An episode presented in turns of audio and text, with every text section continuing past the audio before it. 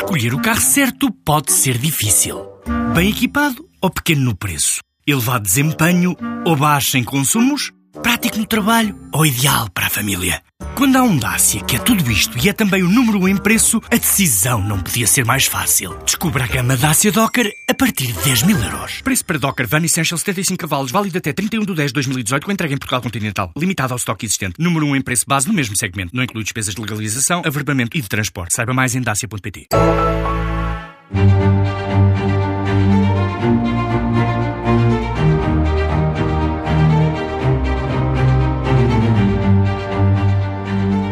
liderou a Confederação da Indústria Portuguesa durante duas décadas e, enquanto presidente do Fórum para a Competitividade, nunca se inibiu de criticar as opções económicas e financeiras do país. Em 2005, avisou que no prazo de uma década o país estaria falido. Errou apenas por defeito, foram menos de 10 anos. Pedro Ferraz da Costa, seja muito bem-vindo ao programa A Vida do muito Dinheiro. Muito obrigado, bom dia. Bom dia. Estamos prestes a conhecer a proposta de Orçamento do Estado para o próximo ano. Daquilo que já se vai sabendo sobre o documento, que vai incluir, por exemplo, aumentos na função pública e nas pensões, pergunto-lhe: este é o orçamento de que o país precisa? Eu há bocado disse por graça que o orçamento era o mesmo dos anos anteriores, não tem grande, não tem grande alteração e corresponde ao mesmo conceito, que aliás é até natural numa, numa legislatura, e tem tido como objetivo para beneficiar de determinados grupos com pesos eleitorais tornar rígido o que era flexível e, portanto, tornar uma alteração de política económica no futuro ainda mais difícil de fazer. Ou seja, se nós tivermos um sobressalto grave como tivemos uh, com a Troika, uh, vai ser ainda mais difícil uh, fazer face ao Tribunal Constitucional para alterar. Está, está a referir-se ao aumento da despesa do Estado com salários e com pensões, por exemplo? Exatamente. Quer dizer, tem-se tornado quase tudo muito rígido, portanto tem-se tem diminuído a flexibilidade da política orçamental. neste ano era natural que se fizesse, porque não era com certeza de esperar que o orçamento não tivesse mais preocupações eleitorais do que noutro ano qualquer. Aliás, no governo anterior, eh, o, o, último orçamento, também em termos de ajustamento estrutural, foi menor do que nos dois anos anteriores. Eh, eu acho que nem toda a gente, nem nesse governo, percebeu bem o que é que estava a fazer, porque havia tantos protestos contra a política do governo, mas eh, houve, houve, houve de facto aí algum, algum alargamento. E, e, este ano este ano vai ser igual. Uh, nós damos muita importância à, à, discussão do Orçamento de Estado.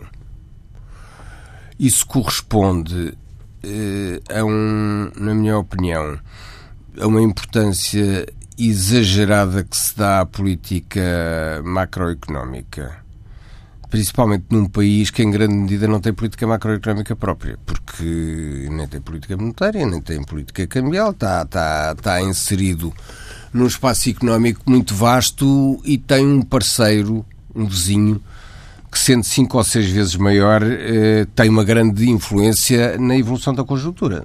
Se as coisas em Espanha correrem mal, eh, cá correm pior. Se as coisas em Espanha correrem bem, cá correm melhor. Já que fala em Espanha, deixe-me só fazer-lhe esta uh, provocação. Acabámos de saber há dias que em Espanha chegou-se a um acordo para aumentar o salário mínimo em mais de 20%, Exatamente. alcançando os 900 euros. Uh, nós devemos seguir um caminho semelhante? Eu sou contra a fixação do salário mínimo há muitíssimos anos. Uh, com, com, com uma fundação económica, uma fundamentação económica que, que, que eventualmente não, não, não é possível explicar num, num programa de, de rádio, mas sou principalmente porque em, em, em países onde, onde haja muita gente com pouca qualificação, e, e nós uh, temos isso como um grande problema da economia portuguesa e numa época onde até há receios em relação ao futuro, de que as pessoas menos qualificadas tenham grande dificuldade em não serem substituídas por máquinas ou por robôs, quando se começam a subir muito os salários dos menos qualificados, a tentação uh, das empresas eh, responderem com uma maior automação é brutal. Aliás, eh, vimos a Walmart nos Estados Unidos disse que estava preparada para ter robôs que substituíam, não sei, 100 mil empregados nas, nas, nas, nas, nas caixas registradoras. Portanto, seguir uma, uma política tão voluntarista em termos de fixação do salário é mau. Há muitos estudos a esse respeito e eu acho que nós devíamos tentar ver se o salário mínimo está a funcionar um bocadinho como um carro vassoura para aqueles que têm muito pouca capacidade negocial no mercado e para os pôr a um nível que a sociedade considera como relativamente aceitável, ou se estamos a aproximar o salário mínimo do salário médio, porque isso tem normalmente um grande inconveniente que não se nota a curto prazo e por isso os governos eh, eleitoralisticamente querem aproveitar isso, que é o de ser uma redução uh, do estímulo à qualificação adicional, porque se, porque se as pessoas acharem que sem esforço o salário mínimo os leva é evidente que estão muito menos interessados em, em, em participarem nessas, nessas, nessas uh, melhorias da sua, das suas capacidades. E nós, em Portugal, temos tido, independentemente de muitos outros problemas uh, que poderá haver quanto às, às políticas públicas de emprego, ao Instituto de Emprego e Formação Profissional, muita dificuldade em ter as pessoas com menos qualificação a, a participarem em, em, em, esforço de formação. Isso, evidentemente, é mau, porque nenhum país poderá progredir duravelmente e de uma forma sustentada sem aumentar as suas, as suas eh, qualificações. É, em Espanha é evidente que a Espanha tem um primeiro-ministro com, com uma representação parlamentar exígua e vai poder fazer vai fazer tudo o que puder para dividir a Espanha ao meio na tentativa de ficar ele com 50% de um lado, independentemente daquilo que destrua pelo caminho. E estas sociedades não têm, não têm travões para isso. Uhum. E, portanto, a Espanha também não há. E, portanto, acho, acho, acho que muita coisa pode acontecer. A certa altura do programa de ajustamento, eu tive a esperança uh, que, o, que o governo Passo Escolho Portas uh, mensualizasse o, o, o, subsídio de férias e o, e o subsídio de Natal. Porque nós também comparamos tão mal, porque em muitos desses países eh, são só 12. Uh, ah, agora, Ainda houve uns passos nesse sentido. Ainda houve uns Sim. passos nesse sentido. Mas que agora têm até os poucos que sobraram têm vindo a ser a vez revertidos porque o PC é muito contra, uhum. contra Agora que passámos de Espanha para Portugal, introduzir aqui um outro tema. Uh, reclama desde sempre que o país deve dar mais eh, condições para o investimento das empresas. Que medidas é que deveriam estar inscritas neste Orçamento de Estado para atingir esse objetivo? O IRC está bem como está? Deveria eu, ser alterado? Eu há bocado comecei nisso e depois fomos Sim. para a Espanha. Mas uhum. o essencial do que eu queria dizer é que não é só a política macroeconómica que conta. Ela é condicionada pela União Europeia, pela dimensão da Espanha, pela evolução do comércio internacional, por essas coisas todas. E depois há uma data de um conjunto de outras políticas públicas que podem ser tomadas no sentido de apoiar o investimento, a internacionalização, a exportação. Nós, praticamente, nesta legislatura, não temos tido uma única medida positiva para as empresas que eu consiga lembrar. Portanto, o que está a dizer é que o Governo não tem sido amigo das empresas. O Governo? Não tem sido amigo das empresas. Não, amigo não é, isso a gente não tem, não, não, não, não tem dúvidas nenhumas de, de que ideologicamente não são. Uh, agora, uh, apesar de, tudo, eu suponho que uma parte grande da geringonça reconhecerá que dificilmente criam mais empregos no setor público e que precisariam, com certeza, que houvesse um crescimento das empresas. E há uma franja de empresas que são muito importantes para a nossa saúde económica futura, que são os exportadores, são empresas de dimensão média, tiveram durante o período da Troika uma performance notável em termos de aumento de investimento, aumento das exportações, em muitos casos, aumento das exportações usando a capacidade disponível que tinham e que neste momento estão a chegar a uma fase, algumas delas, de esgotamento desse crescimento futuro. E eh, nós no fórum já tínhamos falado com o Dr. Passos Coelho e com o professor Vítor Gaspar no sentido de tentar que essas empresas, esse segmento, fosse de alguma forma poupado uh, a uma parte do, do, do, ajustamento, porque nos parecia muito mal que tantas empresas a ganhar cotas de mercado em vários países não tivessem os meios para depois tirarem partido desse esforço. E nós estamos neste momento com algum abrandamento das, das, das exportações e este período uh, de melhoria significativa da, da, da, economia portuguesa.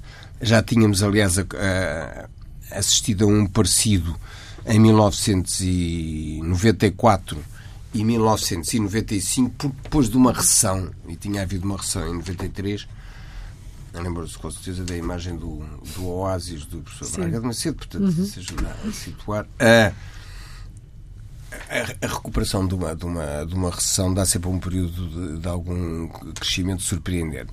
Foi um bocadinho isso que nós tivemos. Agora, Portugal há vários anos que investe menos do que a amortização do seu equipamento produtivo. Ou seja, nós estamos a reduzir o capital produtivo.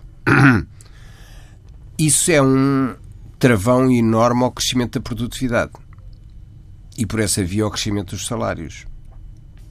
Aliás, as agências eh, que veem o nosso rating, o aspecto mais negativo que veem e que os preocupa é a taxa de crescimento potencial do produto interno bruto português.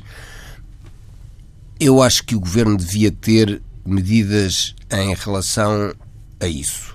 Por exemplo, eh, ter menos IRC para as exportadoras? que medidas é que sugere que poderiam estar em Eu acho que há coisas uh, mais simples do que, do que essas. Uh, é evidente que eu, que, eu, que eu acho que era melhor para o país nós termos uma solução diferente, política diferente do que, que temos. E que isso só poderá ser feito se as pessoas votarem de uma forma diferente e também só votarão de uma forma diferente se acharem que isso é melhor para elas. E até agora, com uma análise muito superficial, as pessoas acham que esta solução foi muito boa para elas. Portanto, o natural é que continuem, continuem a achar isso. Uh, portanto, há o, o Dr. António Costa, para ser Primeiro-Ministro, tem que fazer cedências em áreas importantes e, portanto, tudo aquilo que seja reduzir a carga fiscal sobre as empresas, eu acho que não tem grande, grande hipótese de passar. Agora, se nós formos ver quais são os custos de atividade de uma empresa exportadora em Espanha e em Portugal, e a Espanha tem crescido mais do que nós, e eu acho que nós não devíamos crescer menos do que a Espanha. Isso deve-se a que há anos que têm uma taxa de juro um bocado mais baixa porque tem uma vida financeira mais equilibrada e, portanto, tem essa vantagem no, nos, nos mercados monetários. Tem uma, um esforço fiscal mais baixo, porque a Espanha tem impostos mais baixos sobre as empresas e sobre as pessoas. E para as empresas é importante também a tributação sobre as pessoas, porque nós em Portugal, para pagarmos o mesmo ordenado líquido que uma empresa paga em Espanha, temos que pagar bastante mais em ordenado bruto. Porque há muito que vai para a Segurança Social e porque a carga fiscal sobre os trabalhadores por conta de outrem, a partir de um escalão relativamente baixo, começa a ser muito pesada. Portanto, há um problema hoje em dia de retenção de pessoas que vêm daí e que dificulta as empresas. E depois é tudo o que diz respeito à, ao, ao, ao crédito da exportação nós temos uma tributação em imposto de selo de 4% sobre financiamentos, garantias, uh, que é uma coisa brutal, porque nos concursos internacionais ninguém tem folgas desse género, ou seja, a empresa espanhola obtém um financiamento para ir fazer uma obra grande em determinado país, paga 0% de imposto de selo Portanto, e quando tem serviços associados paga um IVA mais baixo. A nossa paga 23% mais 4%. Isto é quase a mesma coisa que há alguns alguns impostos de selo que nós já tivemos no passado para, para penalizar o consumo. Portanto, parece que o Ministério das Finanças, talvez sem se aperceber completamente disso, uh, está a tratar especialmente mal uh, essas empresas. Eu não sei se isso tem um grande significado ou não, porque nós, infelizmente, temos muito pouca informação estatística sobre de onde é que vêm uh, os diversos impostos. Mas começamos a ter, uh, ao nível do imposto selo, que era o tal imposto estúpido que o engenheiro Guterres dizia que era para acabar, uma, uma um diferencial de, de, de, competitividade muitíssimo elevado. Uhum. Ou seja, uma empresa internacional que se queira situar na Península Ibérica para exportar para o resto do mundo, e quase todas hoje em dia vivem do uhum. mercado global, tem grandes inconvenientes em fazê-lo em Portugal. Eu não me parece que isto seja uma discussão ideológica e, e acho que, que, que, era um assunto que devia ser resolvido. Falou também dos impostos sobre as pessoas. No que toca ao IRS, qual é que é a sua expectativa relativamente a este Orçamento de Estado? A minha expectativa não, não é grande, porque eh, criou-se na, na, na, na, comunicação, na cabeça das pessoas, a ideia de que se gastar muito dinheiro é bom, se gastar pouco é mau. Se quiser poupar é péssimo. Portanto, tudo é medido pelo lado da despesa. Ninguém pergunta, nem perguntará se as pessoas saíram satisfeitas de um, de um ato médico no Serviço Nacional de Saúde. A crítica é feita com há cativações, há menos dinheiro disponível. E isto acho que a prazo é, é, é, um, é uma forma de pensar e de ver as coisas muito, muito, muito negativa, porque não há estímulo nenhum para, para gerir melhor a casa. Casa boa é que gasta muito dinheiro. Mas já que, que fala em cativações, como é, que, como é que olha para a forma como, essa, como esse instrumento tem sido usado uh, pelo Governo, ano após ano, para tentar garantir as metas do déficit? Em termos globais, toda a gente acha ótimo que, que, que eles façam isso. Uh, a maior parte das pessoas também não se importam de serem enganadas, portanto, é, é, é, é isso que o, que o Ministro das Finanças anda a fazer. Porque, porque há uh, 230 deputados, não é? Que se sentam a discutir com um ar sério o orçamento de Estado e sabem que aquilo que ali está inscrito não é necessariamente aquilo que vai acontecer. Mas se eles próprios se sentem contentes com esta palhaçada, porque somos nós para dizer que não, não é? Mas esses 0,2 chegam para o país? Deveria ser mais ambicioso? Isto vai ter um custo muito alto, um déficit de 0,2, eventualmente, também conseguido através de algumas cativações que aí venham. Como é que eh, analisa esta meta que o Governo traçou de déficit de 0,2 para o próximo ano? Eu acho que se 0.2 ou 0.1 ou 0.3 ou 0.4 é relativamente indiferente, a não ser para as, para, para as para as parangonas e para, para aquelas fitas que correm na, nos noticiários da, da televisão. O, o que é importante é saber se, se a despesa pública que se faz e que resulta dos nossos impostos está a ser feita da melhor maneira ou não. Isso não é medido pelo déficit, não é? Uhum. Aliás, aconteceram dois, dois, dois, em termos noticiosos, dois factos importantes no, no, no na última semana. Uh, uma foi que os nomeados para o Nobel da Economia uh, são muito pouco macroeconomistas no sentido global do termo e vêm chamar a atenção para um conjunto de outras políticas públicas que são importantes para o desenvolvimento equilibrado das sociedades. Portanto, não é ser 0,2 ou 0,3, uhum. são, são, são outras coisas, são efeitos a prazo muito longo, são, são coisas que não se medem desta maneira. A outra foi o professor Vítor Gaspar, que veio dizer que a gestão orçamental europeia não estava a ter tantos resultados quanto deveria ter e que era com certeza mais produtivo concentrar-se na evolução da, da dívida pública e no fator de variação das, das, das, despesas, das despesas públicas. Nós temos muito pouca informação sobre dívida não evidenciada, nomeadamente a responsabilidade do Estado uh, perante todos os seus funcionários uh, públicos antigos, que não estavam em contrato individual antes de 1993, e que se diz que corresponde a 50% ou 60% do PIB, e é um número que não está escrito em sítio nenhum. Houve alterações acordadas a nível internacional em relação à política orçamental que o Estado português não vai ainda implementar e que se tem estado a atrasar e que visavam uma maior transparência. É evidente que, qualquer ministro, qualquer, não sei, mas a maior parte dos ministros das Finanças preferirão que, que, que não haja uma grande transparência de informação em relação a estes, a estes assuntos. E, portanto, os 0,2 não, não, não, é para, não é para mim um, um, ponto, um ponto essencial. O que é evidente que, até por nós contribuintes, temos que tomar pouco conta disso, porque, porque a União Europeia, felizmente, disso toma. E, portanto, aí podemos confiar um bocado.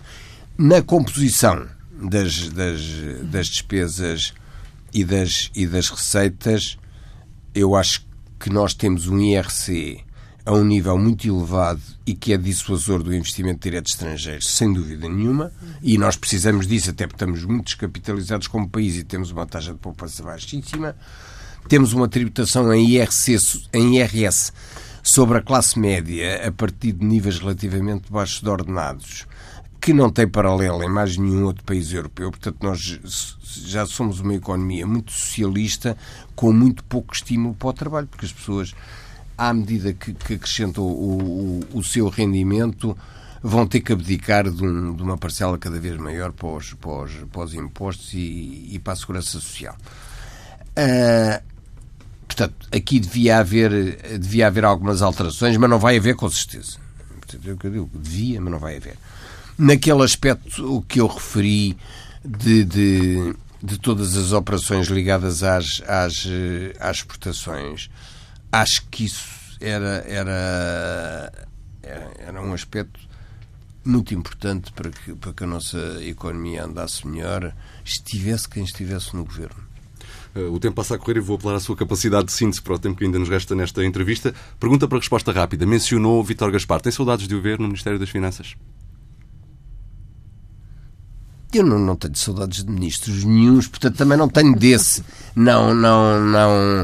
Uh, mas, mas, mas há alguns de quem fiquei com uma má imagem, não é com certeza o caso dele. Uhum. Uh, é, é, ia introduzir aqui um tema que tinha a ver com o crescimento e também com as finanças, obviamente, mas pegando por, este tema de um outro, enfim, de uma outra perspectiva que eu sei que, que lhe é muito cara, é um amante de cavalos. O nosso crescimento da economia está a trote ou está a galope? Porque na perspectiva do governo, 2.2 poderá ser a galope.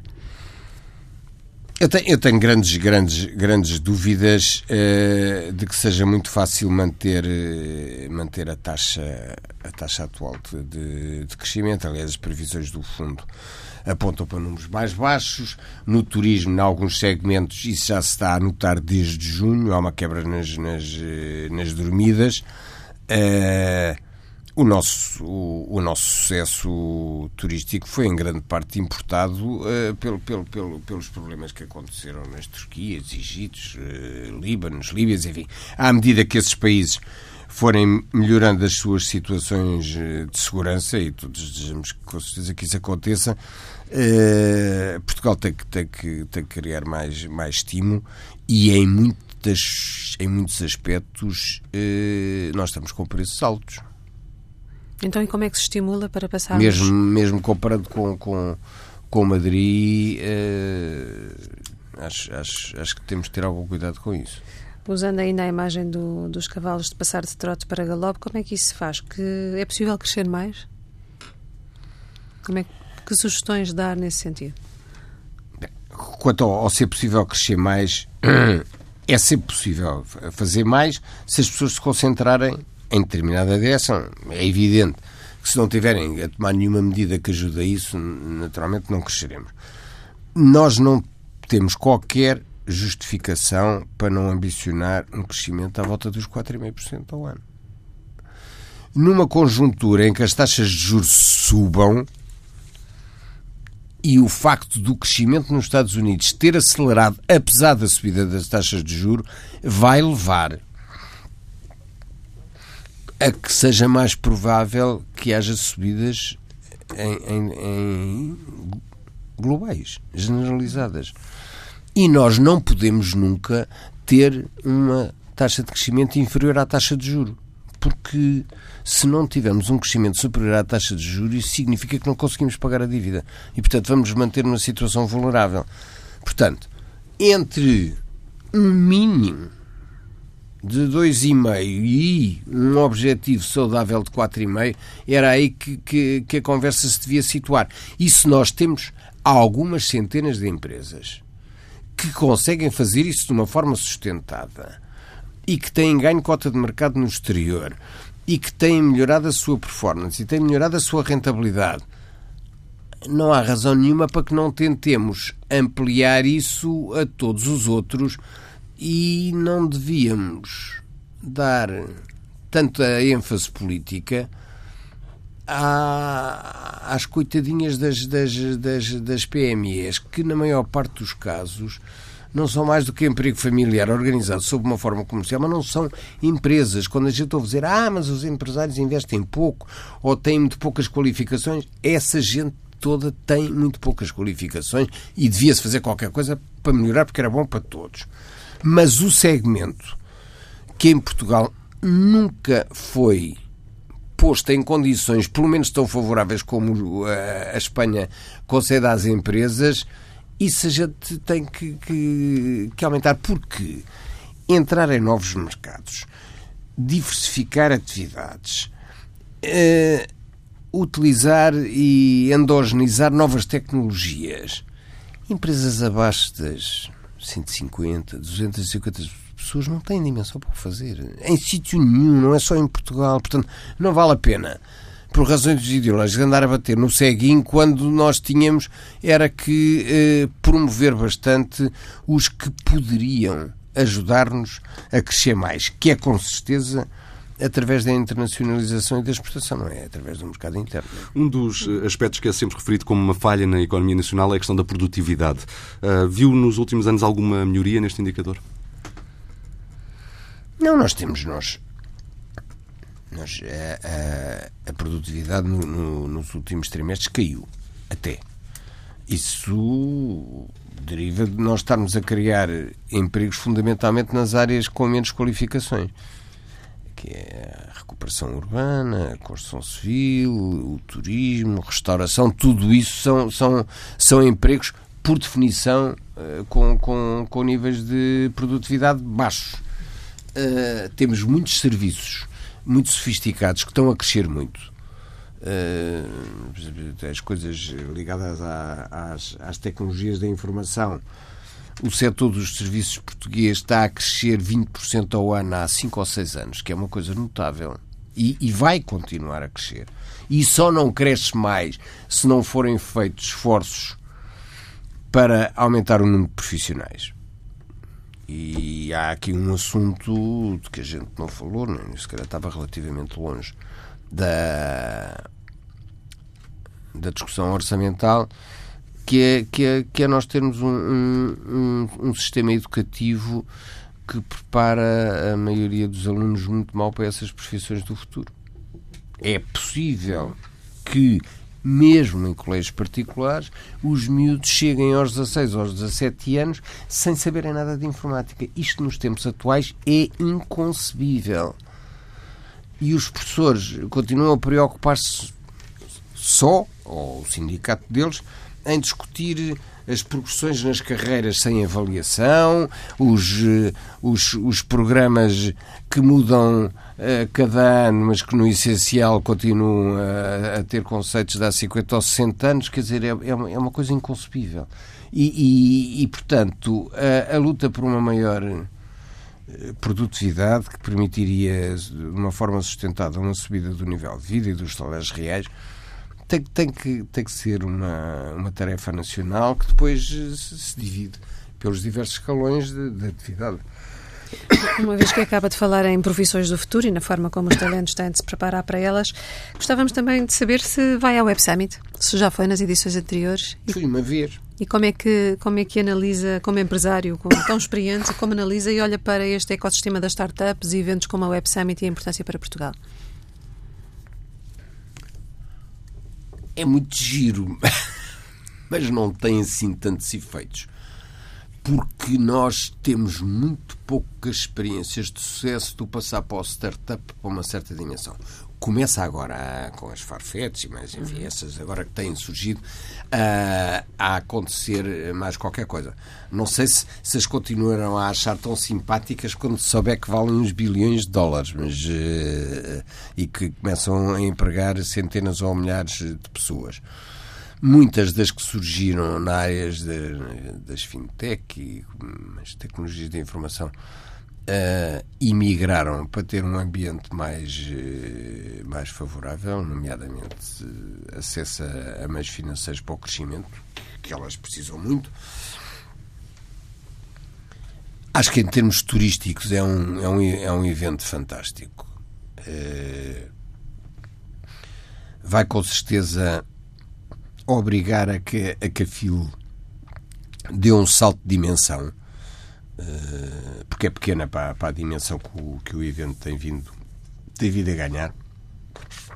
E, e, vão com certeza ter um calendário apertado para o fazer, e, e é o tipo de coisas. Uh, em Portugal, se for haver um compromisso com um estrangeiro, isso toda a gente tenta respeitar, desde o Presidente da Câmara, os, os organismos que tenham que dar pareceres, isso anda tudo, anda tudo depressa, de modo que acho que nesse sentido uh, é bom. Em, em, termos de vir a ter muitas consequências para a economia, Deus queira que sim, mas não necessariamente, porque as pessoas hoje deslocam-se a uma velocidade, podem vir aqui ao Web Summit e, e depois ir para Barcelona ou para outro sítio qualquer. Agora, vale a pena pensar quais são as condições que nós temos que ter para sermos mais atrativos para a localização dessas empresas, que em grande parte vão significar o futuro, não é?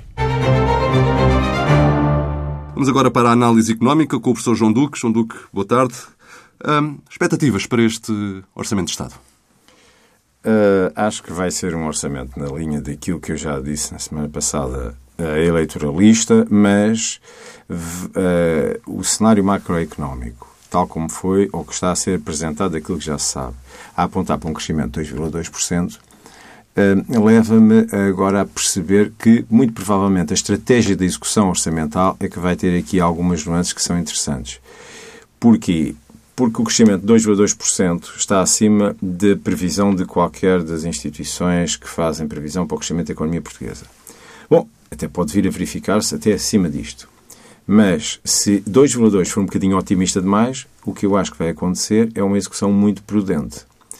Porque um crescimento mais baixo tem um impacto direto muito provável no consumo e, por essa via, na arrecadação de impostos sobre o consumo, que são aqueles que mais defendem a, a receita e, portanto, a cobertura da despesa. Portanto, para não derrapar, e eu acho que o Governo não quer derrapar aí, vai fazer um orçamento que apesar de mais otimista, vai ser conservador na execução. E, portanto, acho que vão pôr uh, travão a fundo no início nas cativações. Okay? Vamos ver depois como é que as cativações vão aparecer explícitas, mas vão mesmo cativar no início. E depois vão abrindo mão à medida que se verifique que o crescimento vai sendo, afinal, melhor ou pior do que aquilo que eles estavam a prever.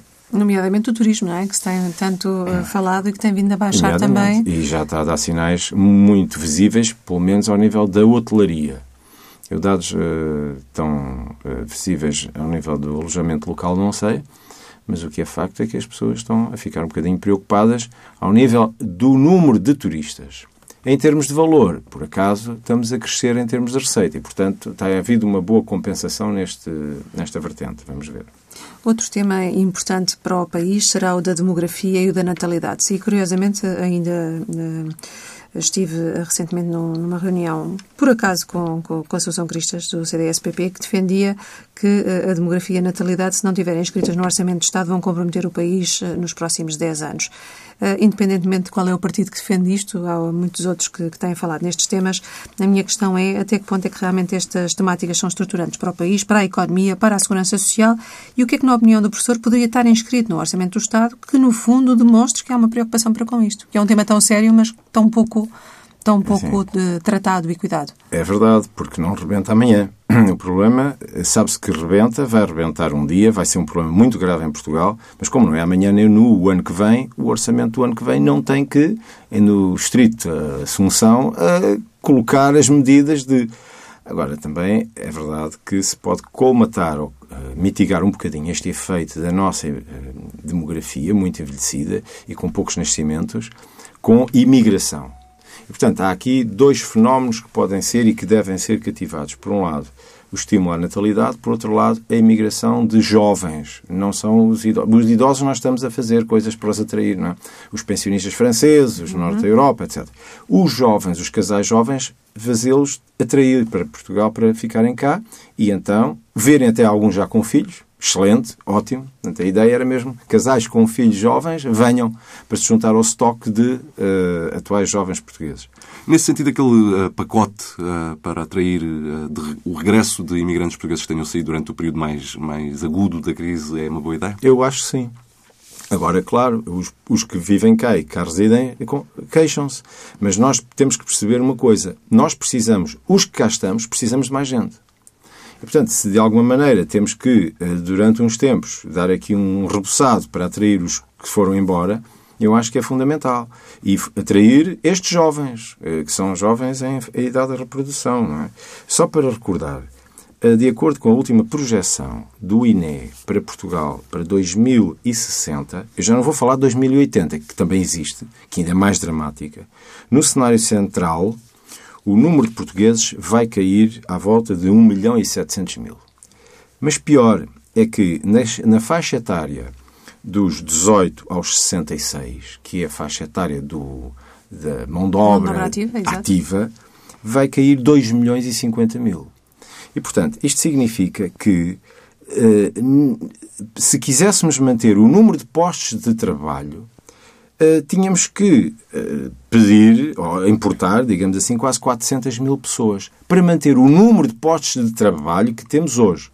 A tecnologia pode modificar completamente as necessidades de postos de trabalho. Não sei. Em 2060 estamos longe. Mas vai ser uma alteração muito dramática. E que vai acontecer, não é em 2059. Vai acontecer nos próximos 15 a 17 anos. E nessa altura, até um bocadinho menos, talvez, 15 anos seguramente, e depois vamos estabilizar então até o 2060. Portanto, a projeção que eu estou aqui a dizer é uma projeção dramática e que se vai colocar a 15 anos. E, portanto, nós temos que perceber que temos que fazer alguma coisa para promover a natalidade e atrair gente, casais jovens. Se não forem portugueses, sejam estrangeiros, o que for. Uh, e, pronto, olha, não tenho outra solução. Agora, soluções imediatas deviam ser incluídas no orçamento, claro. Uh, e as empresas, já agora, também deviam ter uma consciência social muito forte e implementá-la. Perceber que as jovens mães têm que ser muito acarinhadas e apoiadas. E os colegas de trabalho têm que perceber que têm que fazer. Têm que fazer mesmo isto. As colegas grávidas deviam ser parabenizadas, uh, mimadas, apoiadas, substituídas, etc. Porque nós precisamos deles. Deles dos bebés, não é? Fica a mensagem positiva. Obrigada, professor João Duque. Já sabe que pode ler tudo no Dinheiro Vivo este domingo com o Diário de Notícias e o Jornal de Notícias. E ouvir tudo as vezes quiser em tsf.pt.